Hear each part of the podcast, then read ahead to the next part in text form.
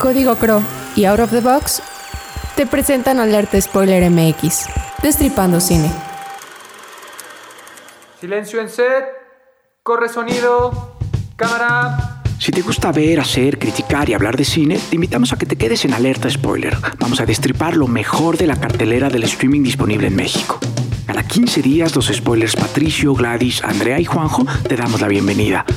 Alerta, spoiler, a continuación. Bienvenidos a un episodio más de Alerta Spoiler MX, nuestro episodio número 13. Yo soy Juanjo. Como siempre, les saludo con mucho gusto y empiezo mi ronda de saludos. Gladys, ¿cómo estás? Hola Juanjo, muy bien, muy contenta de estar discutiendo estas dos maravillosas películas con ustedes. Muy bien. Andrea, ¿cómo estás? Bien, muy, también muy contenta, muy emocionada por estas nuevas películas. Eh, las dos me hicieron llorar, tocan fibras muy sensibles ambas y pues bueno, a ver qué opinó cada uno de ellas. Creo que te hicieron llorar en distinto sentido cada una de ellas. ¿no? Sí, O sea, no- totalmente, no- totalmente. No en, la, no en la misma forma. Bien, Pato, ¿cómo estás? Muy bien, eh, como en polos bien opuestos entre mis sentimientos por las películas que vimos, pero este, alegre de estar aquí para poder des- destriparlo con ustedes, compañeros. Me encanta y pues vamos a, a- a viajar hasta Chile para escuchar la primera de las cápsulas de El Agente Topo. Contra el mercurio y veo un aviso que decía, se necesitan personas de 80, 90 años. Estoy loco, qué diablo, que no me convencía de 80, equivocaron. 90 años. El agente Topo nos invita a conocer un asilo de ancianos de la mano de Sergio, Vas a ser un agente topo, un espía. un adulto mayor que, sin nada que perder, atiende a una oferta laboral publicada en el periódico local. A partir de ese momento, su vida da un giro propio de la cinematografía de ficción y la historia camina de forma sólida a través de nuestro protagonista y los distintos personajes que irá encontrando en su camino. Todas las señoras me parecen iguales. Pero no es tan viejo. Es viudo, dice. Sergio. El agente Topo nos hará reír y quizás soltar algunas lágrimas, pero Sergio nos va a dar una lección de esperanza que moverá lo más profundo de nuestras entrañas. Para que le dieran el remedio y no se lo dieron. Con esta película estamos frente a un documental poderoso, muy premiado y que se quedó a poco de llevarse el Oscar en su categoría. Está lista la encomienda.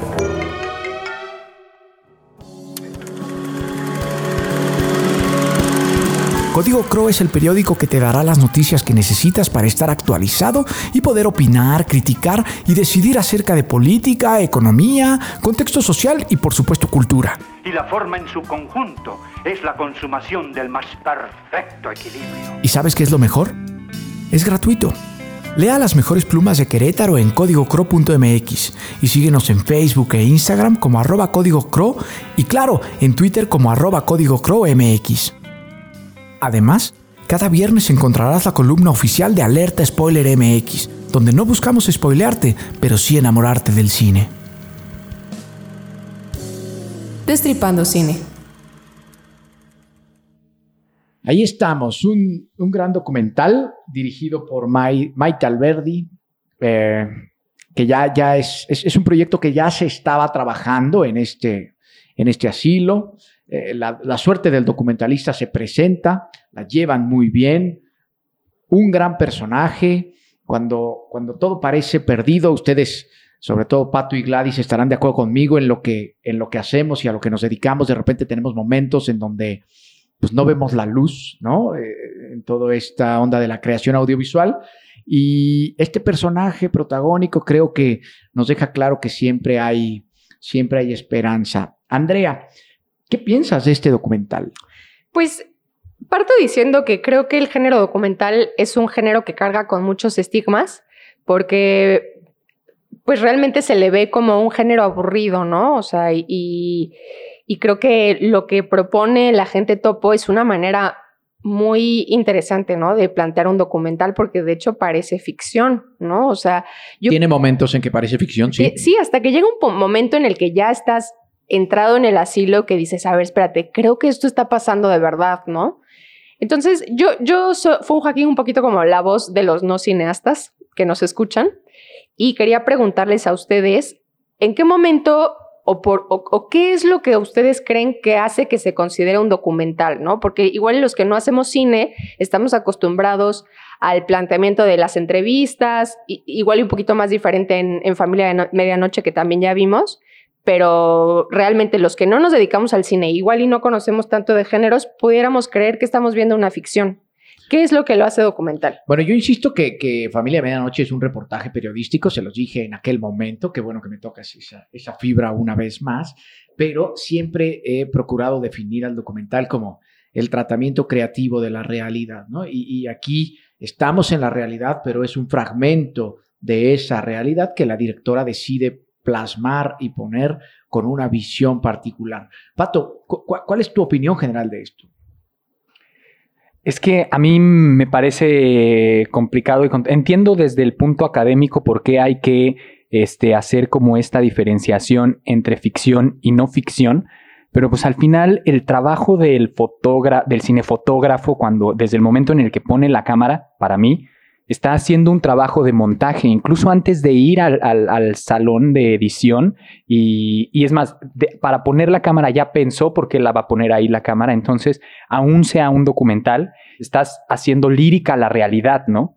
Entonces, híjole, en lo particular en esta de la gente topo, a mí pues, pues te mueve mucho porque estás ahí con, los, con, la gente que sabes que es, que es real, que no es como una, una ficción. Entonces, pues pues el sentimiento es distinto.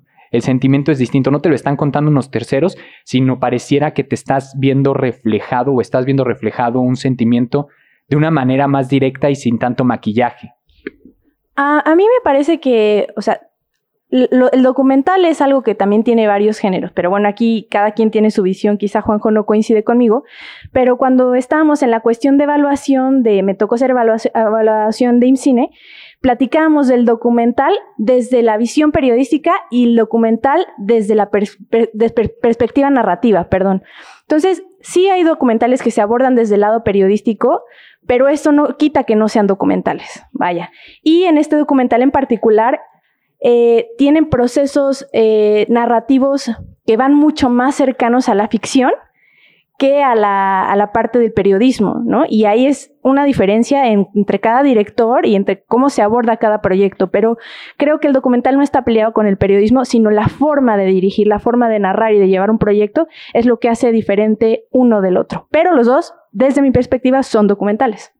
Ahora, tampoco creo que esté mal que veamos un documental que viene mucho de la vena periodística, porque vaya, pues es el oficio de donde nace, ¿no? Hoy día en la autónoma de aquí de Querétaro, el departamento de cinematografía está en radio y televisión de la, de la autónoma. Entonces, pues de ahí es de donde está naciendo y no está mal que tenga como esa perspectiva, ¿no? No, pero, pero nadie, nadie planteó que el ejercicio periodístico estuviera peleado con el documental. Creo que la narrativa efectivamente altera que no, no genera un nuevo género a partir de, ¿eh? ni, ni, ni, un subgénero. Bueno, yo, yo creo que no. es ahí donde no coincidimos, pero pues son visiones, ¿no? Sí, claro, por, supuesto. Andrea, ¿cuál, es tu opinión de Sergio? A mí Sergio me parece un personaje fantástico. Que, que, levanta el alma, pero, pero quiero escucharte y, y entender un poquito por dónde llegaron esas lágrimas, ¿no?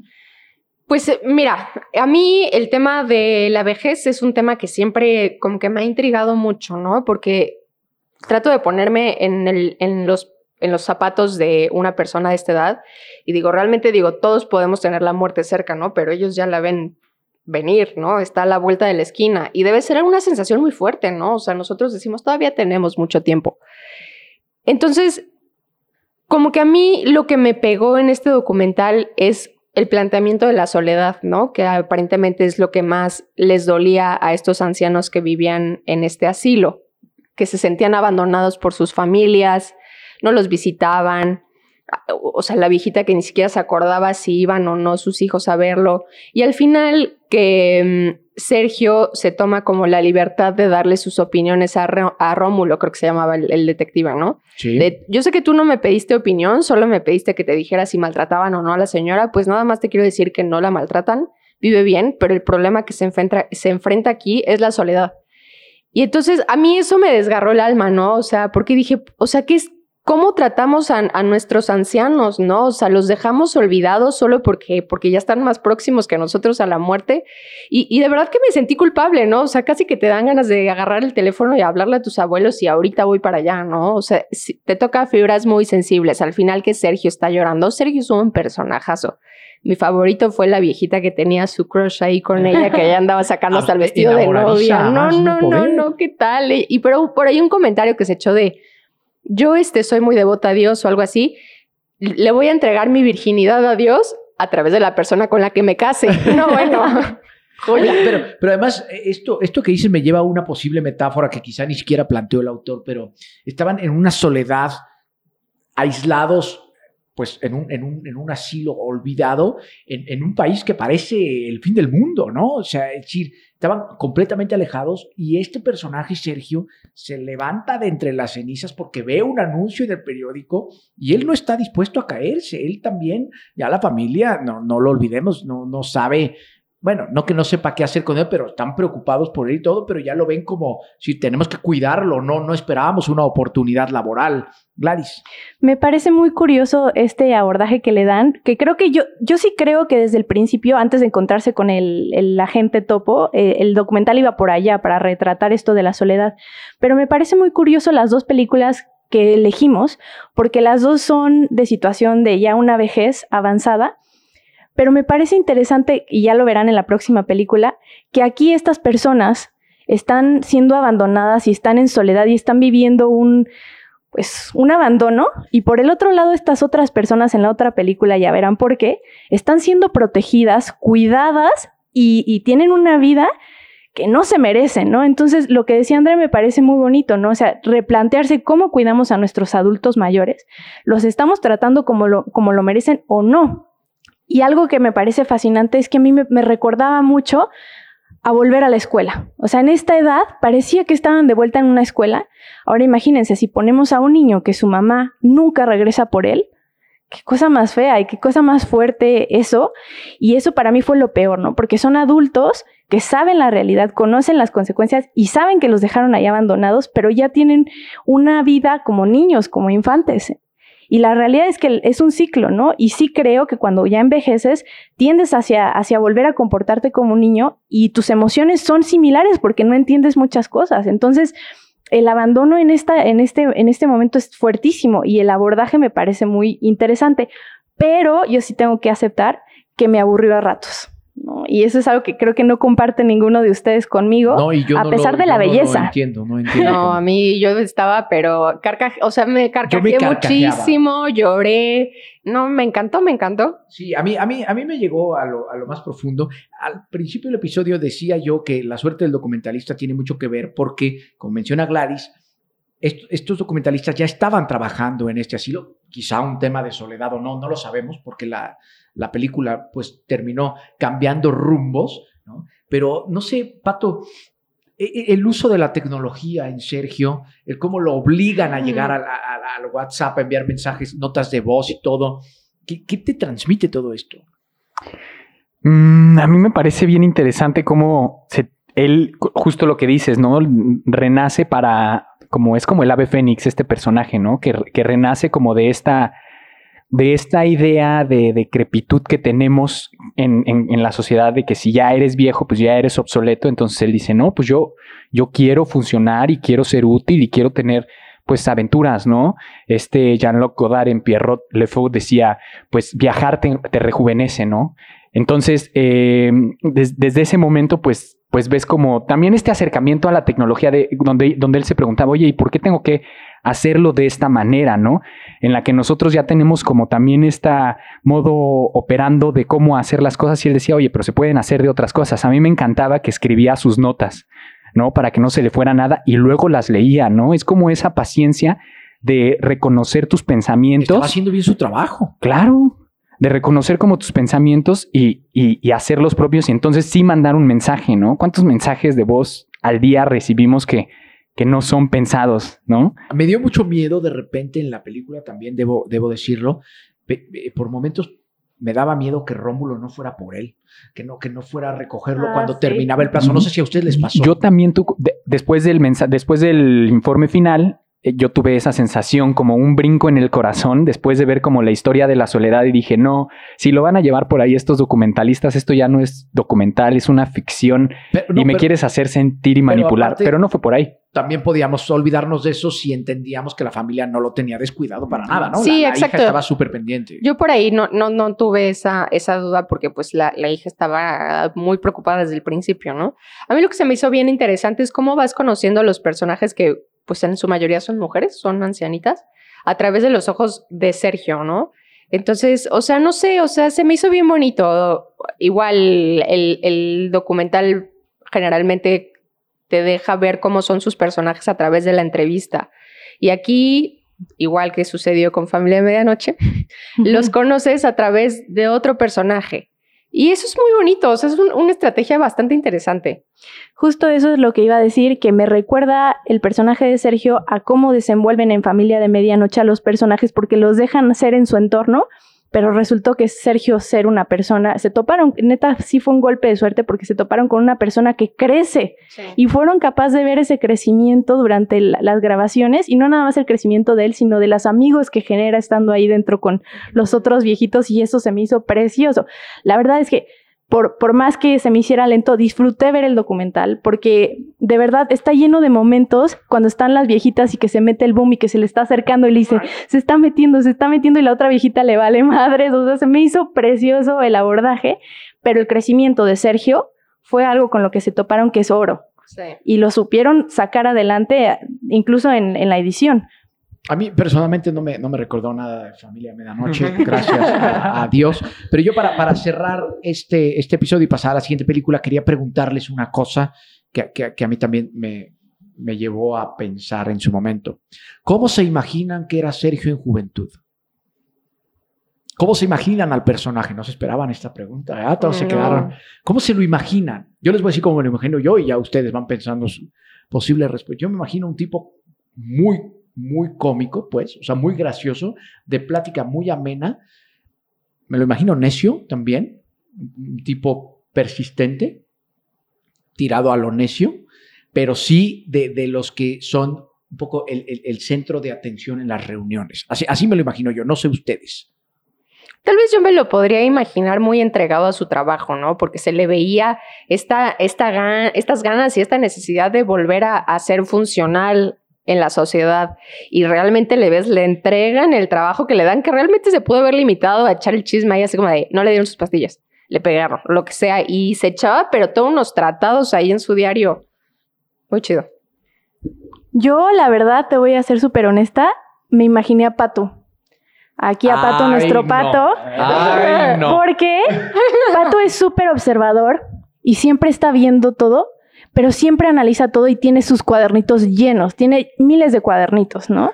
Yo pensé Y que por siempre- sus problemas con la tecnología. También. No, no, no, es súper bueno con la tecnología. Pero lo que más es que cuando, aunque no le dejaban decir lo que él quería, él iba y lo decía. Y aunque no me lo estés pidiendo, te lo voy a decir.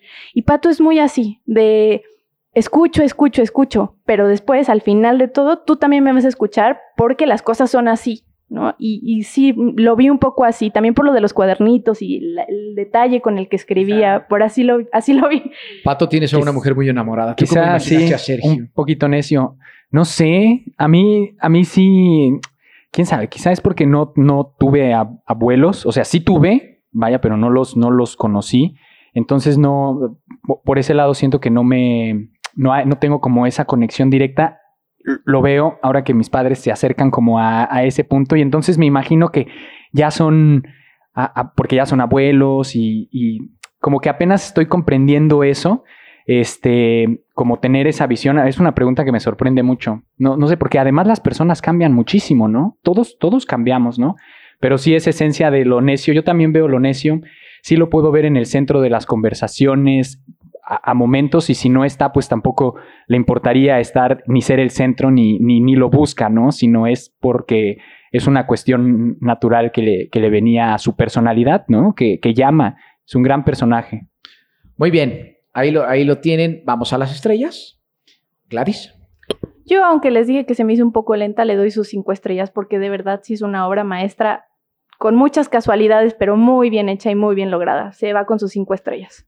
Me sorprende que soltaras un Rosalío y, y lo agradezco. Se lo merece. Sí, sí, sí se merece un, un Rosalío. Además, justo por este rompimiento con la idea de que el documental debe ser esta, es- de- bajo esta estética, ¿no? De informativo, documentaloso, periodístico, ¿no? Eso Cuando sí, hay. eso, eso, dejémoslo atrás ya para siempre. Eso. Andrea, Originalmente le iba a dar cuatro estrellas porque no veía muy clara la intención o el rumbo a- hacia dónde iba. Hasta esos últimos cinco minutos que me quedó perfectamente claro. Se lleva sus cinco estrellas por esto y porque fue muy innovador. bueno, pues tienen claro que yo también daré un Rosalío Solano. Es de los, lo pongo en mi top 5 de documentales de toda la vida, definitivamente. Y este me dio esperanzas porque después de haber visto Familia Medianoche había perdido un poco la fe O y- pues en el género, con todo respeto, y, y levanté la fe. Así que es una película de cinco estrellas para nosotros. Ahí, ahí, lo, ahí lo tienen. ¿Les parece bien que escuchemos la cápsula del club? vamos. ¿Por qué no salen a conversar conmigo? Ah, Matías Lascano. Estoy tocado por el Señor. El Club, del director Pablo Larraín, narra la historia de cinco sacerdotes y una ex monja que habitan en un pueblo en la costa de Chile, en donde cómodamente viven escondidos por la iglesia tras haber sido encontrados culpables por distintos tipos de crímenes. Dios en el cielo nos iba a perdonar a todos.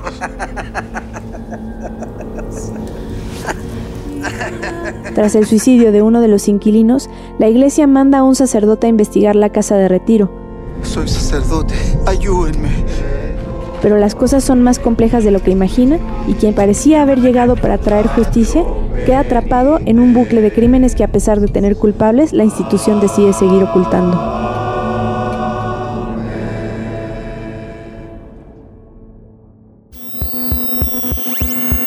En Alerta Spoiler MX también amamos la música. Out of the Box es el canal de radio en YouTube dedicado a la creación de sesiones en vivo para músicos emergentes, con propuestas exquisitas y rebeldes. Si a ti también te gusta encontrarte con nuevas propuestas musicales de todos lados, sigue el canal de Out of the Box en YouTube y Facebook. Entérate de las nuevas sesiones a través de Instagram y Twitter en arroba Out of the Box Chrome. Out of the box. Escucha local. Piensa out of the box. Continuamos. Muy bien, ahí está la cápsula del club, una película honesta, muy dura. Queridos spoilers, ustedes saben que, y no me da pena decirlo, yo soy católico practicante, esto me duele porque sé que es una realidad, una realidad que afecta a la iglesia y, y- y- y, pues sí, es una realidad muy dura. Respecto a la película, ya iremos platicando, pero, pero sí, sí me, me- me sacó de, de- de mi burbuja un ratito otra vez en un tema que conocemos. Gladys, empiezo contigo. ¿Qué piensas? Pues Juanjo, a mí también me duele, ¿no? aunque yo no sea católica practicante, me duele eh, pensar que hay este tipo de realidades en el mundo, porque además, pues, aborda no nada más un tema, ¿no? Aborda muchos temas porque los personajes que son, bueno, son, eh, no sé si son padres o son expadres. Son eh, sacerdotes, sacerdotes. sacerdotes Excomulgados, en ¿no? el exilio, no excomulgados, Ah. en el exilio. Sacerdotes O sea, en el los- los exilio. man- sí, porque hay un tema de protección allá atrás que Exacto. también es súper cuestionable. Entonces, sí So- es eso. son sacerdotes en exilio que, que han cometido varios crímenes, entre los que destaca principalmente uno por el, por el otro personaje que es una víctima de uno de ellos por abuso sexual, por pedofilia. Y, me duele mucho, pero es lo que les decía en comparación a la otra película, ¿no? Son este, est- estas personas de la tercera edad que están protegidos, que viven en una casa bien, que tienen que comer, que no tienen que trabajar y que los cuidan y los, los mantienen, ¿no? Pero al mismo tiempo son, eh, un- es una realidad que existen este tipo de casas en todos los países en donde se resguarda la integridad de delincuentes a través de la iglesia. Y la forma en como Pablo Larraín decide contar la historia de estas personas es, es, es magistral porque no nos deja un final feliz, sino nos, deja un final en el que nos dice, estas cosas pasan y van a seguir pasando hasta que no les pongamos un hasta aquí. Me parece una película muy importante, muy bien llevada, porque además no nada más te habla de un padre eh, exiliado por la pedofilia, sino porque uno se robaba a un niño y los vendía y los daba, y, en, su, en su realidad él no se veía como delincuente porque decía que le había quitado a una madre este, en, en situación de, pobreza para dárselo a una persona con dinero y entonces que en los barrios de los blancos ya había blancos y morenitos y no se veía como un delincuente, ¿no? Entonces te pone esta realidad.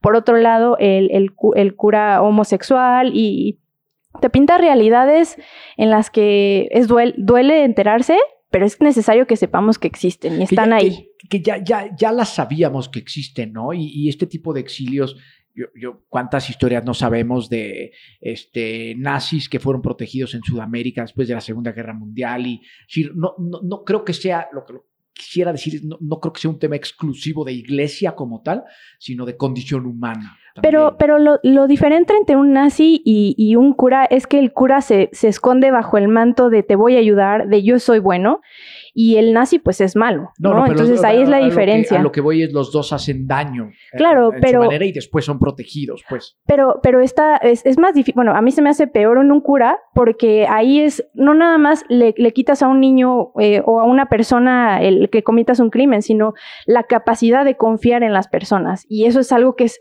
casi, casi que irreparable en un es niño. Es irreparable, pero, pero los dos, es que ponerles una calificación de malo y más malo, no sé, los dos son pésimos. Andrea.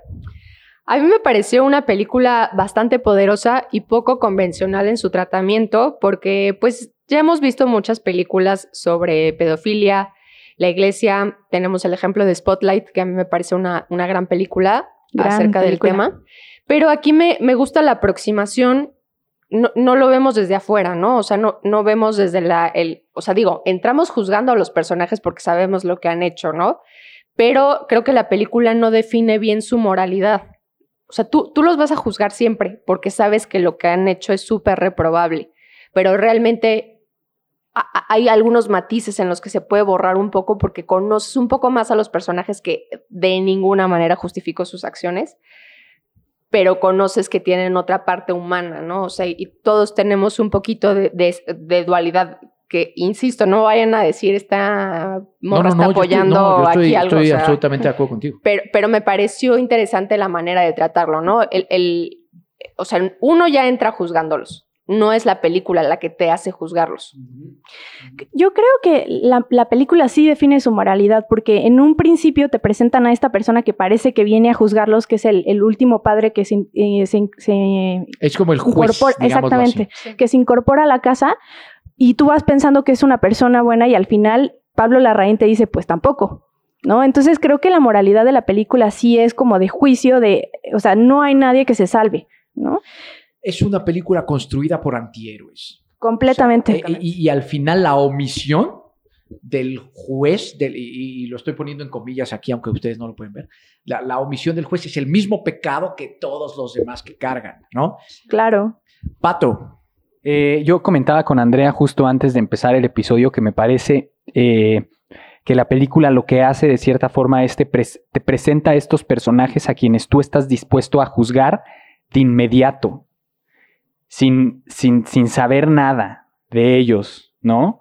Entonces, y, creo que eso nos, nos, debería de hacernos un poquito reflexionar, no por los actos que hicieron, si se merecen o no perdón, porque pues que no de acuerdo a la, a la institución de la cual están hablando y otras tantas instituciones no es solamente uno quien juzga y ese uno es, no está acá. Entonces, pues yo también eh, quiero entenderlo desde ese punto. Creo que no iba directo hacia... Bueno, sí, sí, sí era como un discurso sobre la institución en general y, cómo las personas se, se adecúan a esa, a esa forma. Y una institución vaya de cuántos años, ¿no? Entonces, este, y sí, como dice Juanjo, de antihéroes, pero que no un antihéroe es un mismo reflejo de un, de un supuesto héroe, ¿no? A mí, a mí me pareció brillante, los diálogos me encantaron, la fotografía me parece que, que habla maravillas como de, de este, o sea, como que todo te va sumergiendo en la historia, como que te va contando este tipo de tragedia con esos tonos azules. Música, me llamó también muchísimo la atención de Arvo Part. Arvo Part es un compositor de música sacra, entonces es gente que está que está en la institución, ¿no? Que, que, que es incluso hasta religiosa y está diciendo, oye, somos o semos esto, ¿no? Lo que pasa es que la misma institución también tiene su derecho a abrir la boca, ¿no? Y, y- y a Claro. quejarse y todo. Pato, yo, yo, yo quería preguntarte a ti, a Gladys, a quien quiera contestarme. ¿Los perros son metáfora o no? ¿O, o qué, qué papel juegan los perros en esta película?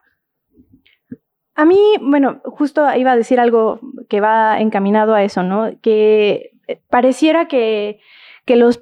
Hay un, hay un personaje en particular que es el de el, el sacerdote homosexual. Creo que él es el único que no es un antihéroe. Creo que él es el único víctima en toda la película y necesitas que esta persona sufra de alguna manera porque entonces no se justifica nada de lo demás, de lo que se es le hacen. suponen un pecado a la misma homosexualidad. Exactamente. Y ahí es donde, donde él dice al final, ¿no? Como de yo, a, a mí Dios me ama, ¿no? La iglesia cambió de parecer porque estaba mal. Y entonces le das a este personaje un perro, que es el animal que es más noble ante todo, y entonces se conecta con este perro y al final le matan al perro. Y matan a la única, a la criatura más noble de la naturaleza. Y sí, Le matan su libertad. le matan su libertad y le matan todo, y ahí es donde entra la metáfora. Claro. Al matar a los perros, le quitan absolutamente todo a la única persona que podría tener cierto tipo de razón en toda la película. Además, una metáfora que te adelanta con un diálogo previo en donde dice, ¿qué pasaría? O sea, no pueden dejar de existir los pobres, porque si no dejaríamos de tener santos, y entonces, ¿qué haría la Santa Iglesia sin pobres, no? Yo, yo, yo la verdad, eh, eh, respecto a los diálogos, van varias veces que lo, mencionas, que, te fascinan, que te parecen muy adecuados. A mí hay algunos que, me parecieron redundantes, So- so- solo sí, sí creo eso, ¿no? En, en, en esta misma visión de los personajes donde me faltó conectar con algunos y con la moralidad de algunos de ellos, que, que sí, sí concuerdo con Andrea completamente me pareció que algunos diálogos ya eran un poco más plásticos, ¿no? Es decir, porque te lo puedo, te lo puedo poner aquí, porque te lo tengo que poner aquí, ¿no? Me quiero pasar a- a- al tema de Sandokan, ¿no? Este, este, este personaje que es realmente la víctima de, de todo esto, que tiene un pasado turbio, que, que- que- que además eh, pues, pues le duele, pero no sabe cómo expresar. ¿Qué piensan de este personaje? Este personaje yo creo que es otra metáfora de todos los niños que han sido violentados, no nada más por sacerdotes, sino en general, porque causan un conflicto en su interior que se queda de por vida para ellos. Si no se trabaja, se queda de por vida y vemos a este personaje que tiene ya un trastorno orgánico que se causó a partir de las drogas, a partir del sufrimiento de la violación por el sacerdote. Y además el discurso que se trae, ¿no? El discurso eh, en veces pareciera ser, a lo mejor te sonó como repetitivo, pero para mí me, su- me suena como un justificante de que lo que me pasó fue, bueno, ¿verdad? Lo que me pasó fue bueno, ¿verdad? Y estarlo constantemente repitiendo y diciendo como el semen de los sacerdotes es santo, entonces eso es algo bueno. Y si me rodeo de ustedes, entonces soy bueno. Es como su, de una manera, eh, su palabra para estar él bien y no dejarse ir a toda esa oscuridad. No, bueno, lo que dice, ¿no? En algún punto con este padre que es como el juez, eh, que su primer amor fue el padre Martín, ¿no? O sea, eso es algo fuertísimo, que dices, ¿qué tanto daño le pueden hacer a un niño? O sea, Matías. Es, es fortísimo Matías, y sí. hay casos para aventar. Es, eso, es que eso es lo triste, pues eso es lo que me, me duele profundamente, ¿no? Me, me- me quiero acercar al final de la película y la forma en que cierra con el Cordero de Dios. Es súper, súper agresiva. ¿Qué opinas, Pato? Eh, un poco regresando con la pregunta pasada en donde el personaje se llama Sandokan y este padre al que decía Gladys que parecía que él era la única víctima, de repente le dice, no, tú te llamas Tomás. Entonces dije, wow. Y luego los deja rezando el, esta canción, no, El Cordero de Dios. el Cordero de Dios. Y se retira esta persona que desde un principio también en otro de los diálogos, que aunque sí, sí, sí suenan un poco rebuscados, algunos, pero te están como llenando la cabeza en la narrativa, ¿no? Están haciendo que la narrativa fluya. Este, y entonces se va esta persona que tenía American Express y que se hospedaba en hoteles y bla, bla, bla, que viene del Vaticano y los deja en esa tipo como de miseria, se me hizo, pues los pobres, ¿no? La víctima, lo que habían dicho, si dejan de existir los pobres, esta que es víctima y yo no le suplo con todas sus medicinas y no lo dejo aquí. Entonces, a mí me parece Me pareció, yo le decía a Gladys desde la mitad de la película, incluso hasta muy cuestionable la propia institución, desde en todas, toda su expresión, pero cualquier institución, Sí, cualquier claro, institución. Cualquier institución, claro. Eh, bueno, no eran medicinas, eran sus drogas, ¿no? Ahí para empezar. Pero lo que quiero decir de los diálogos, a mí no me parecieron rebuscados. no me parecieron rebuscados porque creo que lo que intenta hacer Pablo Larraín es cambiar el significado del signo, del símbolo. Es decir, poniéndote... Resignificarlo. Resignificarlo, exactamente. Y al dejarte con Cordero de Dios, lo vuelve a remarcar. O sea, están cantando Cordero de Dios y todo lo que han hecho todas estas personas, pues es lo contrario. O sea, ¿cómo pueden seguir cantando un himno, lo voy a llamar así, cuando lo que están haciendo es lo contrario completamente? Que además representa la paz. Yo, yo quiero ahí este, abonar algo porque hablábamos del nazismo, ¿no? Hace, hace rato y estábamos Yo lo mencioné como referencia como, nada más. como referencia y buscando si era bueno o malo, ¿no? El, el nazismo en su momento, el nacionalismo alemán en su momento en Alemania también era una cosa que se vendía como buena, ¿no? Como hoy día ciertas propagandas políticas en donde te dan a tole con el dedo y, y es, y es bueno, ¿no? Y la gente lo aplaude y lo dice. Entonces este final de Cordero de Dios, bajo la visión de la institución, pues está haciendo lo mismo, está haciendo, generando una propaganda que ya está casada con, con la propia espiritualidad de la persona y la forma en la que la persona vive su vida y eso se me hace terrorífico de algo que hacen todas las instituciones. No, y aparte, eh, o sea, este final fue es súper, súper poderoso, ¿no? O sea, terminar con una canción que, que es, bueno, eh, muy importante para la iglesia, ¿no? Cordero de Dios que quitas el pecado del mundo. Y, y- dejando atrás una escena en la que están dejando a este chavo que es víctima de todo este sistema que está mal dentro de la iglesia, como el Cordero de Dios que va a quitar el, el pecado de los padres, ¿no? Así como de, pues bueno, ya, ya lo jodieron. Que los entonces, perdonará, sí. Ajá, o sea, es- es- está, está cañón. Yo nada más quiero destacar el trabajo de actuación de Alfredo Castro, que es este eh, padrecito, el curita, como le decían ellos, del que hablaba Gladys, en este monólogo en el que habla de la represión y que él se corona como el rey de la represión. Eh, es magnífico. ¿no? Yo, yo no lo conocía porque no he visto más de Pablo Larraín, pero después por ahí leí que, que trabaja mucho con él y definitivamente es un gran actor. Pablo Larraín es un grande, hay que, hay que verlo más. Eh, no me queda más que pasarme a las estrellas. Eh, Gladys. Yo le doy 5 de 5. Disfruto muchísimo el cine de Pablo Larraín, pero creo que este tipo de historias se tienen que abordar adecuadamente y él lo consigue. Es un discurso que tiene que estar permeado en todas las voces mm, en nivel mundial y él lo consigue como se debe de hacer. Perfecto, Pato. Eh, igual le doy un Rosalío por fotografía, eh, los diálogos me encantaron, un formato 235 que además te permite como estos flares, este, como una iluminación en donde todo el tiempo está entrando la luz a la cámara y entonces ves como hablan de un ángel negro, todas las metáforas que utiliza, un bien merecido Rosalío Solano. Muy bien, Andrea. También un Rosalío Solano, también en esta ocasión, bueno, más bien dos veces en, en este episodio, eh, películas innovadoras. El tratamiento se me hizo el correcto desde la perspectiva del antihéroe y el trabajo de guion se me hizo magnífico, lo, más destacado de esta película. Entonces, 5 de 5. Muy bien, pues no me maten, este, pero yo no llegué a la resignificación de la que platicabas, Gladys, por lo tanto, todo lo demás me parece genial, foto, música, este, en los límites en los que llegué a los diálogos, muy bien, pues las actuaciones grandiosas, la historia dolorosísima, pero, pero tengo que verla, pues, o sea, ahí está, 4.5 de, de 5 estrellas, un gran promedio también, esta, este episodio fue, fue grande, ¿sí? El episodio 13 de Alerta Spoiler pisó fuerte. Gladys, ¿qué vamos a ver estos 15 días? Vamos a ver una película de Amazon Prime y una de Netflix. La de Amazon Prime se llama Nocturno, es un terror que parece ser de tinte psico- psicológico y pues una historia de biografía de Madame Curie, esa la encuentran en Netflix. Si no me equivoco, creo que ambos son una producida por Amazon Prime y la otra por Netflix. Entonces vamos a ver qué tienen estas películas. Vamos a ver qué tienen que ofrecer estas dos casitas productoras, le podemos llamar agencias pequeñitas. Chiquititas. Chiquitas, Chiquititas, cualquier cosa. Yo no, yo no entiendo por qué insisten en ponerme terror, pero bueno, se los agradezco. Y este, Hay un renacer en el terror, Juanjo. hay un renacer. Yo no, sé, yo no quiero renacer con ese terror, porque me para allá. Pero bueno, se los agradezco mucho. Cuídense mucho, síganse cuidando. Nos escuchamos dentro de 15 días. Esperen nuestros episodios especiales que vienen varios. y nos escuchamos pronto. Escuchen la música de Arvo Part. Nos vemos. Adiós. Con Qui. Corte y queda. Esto fue Alerta Spoiler, creado y conducido por Gladys, Pato, Andrea y Juanjo para Out of the Box.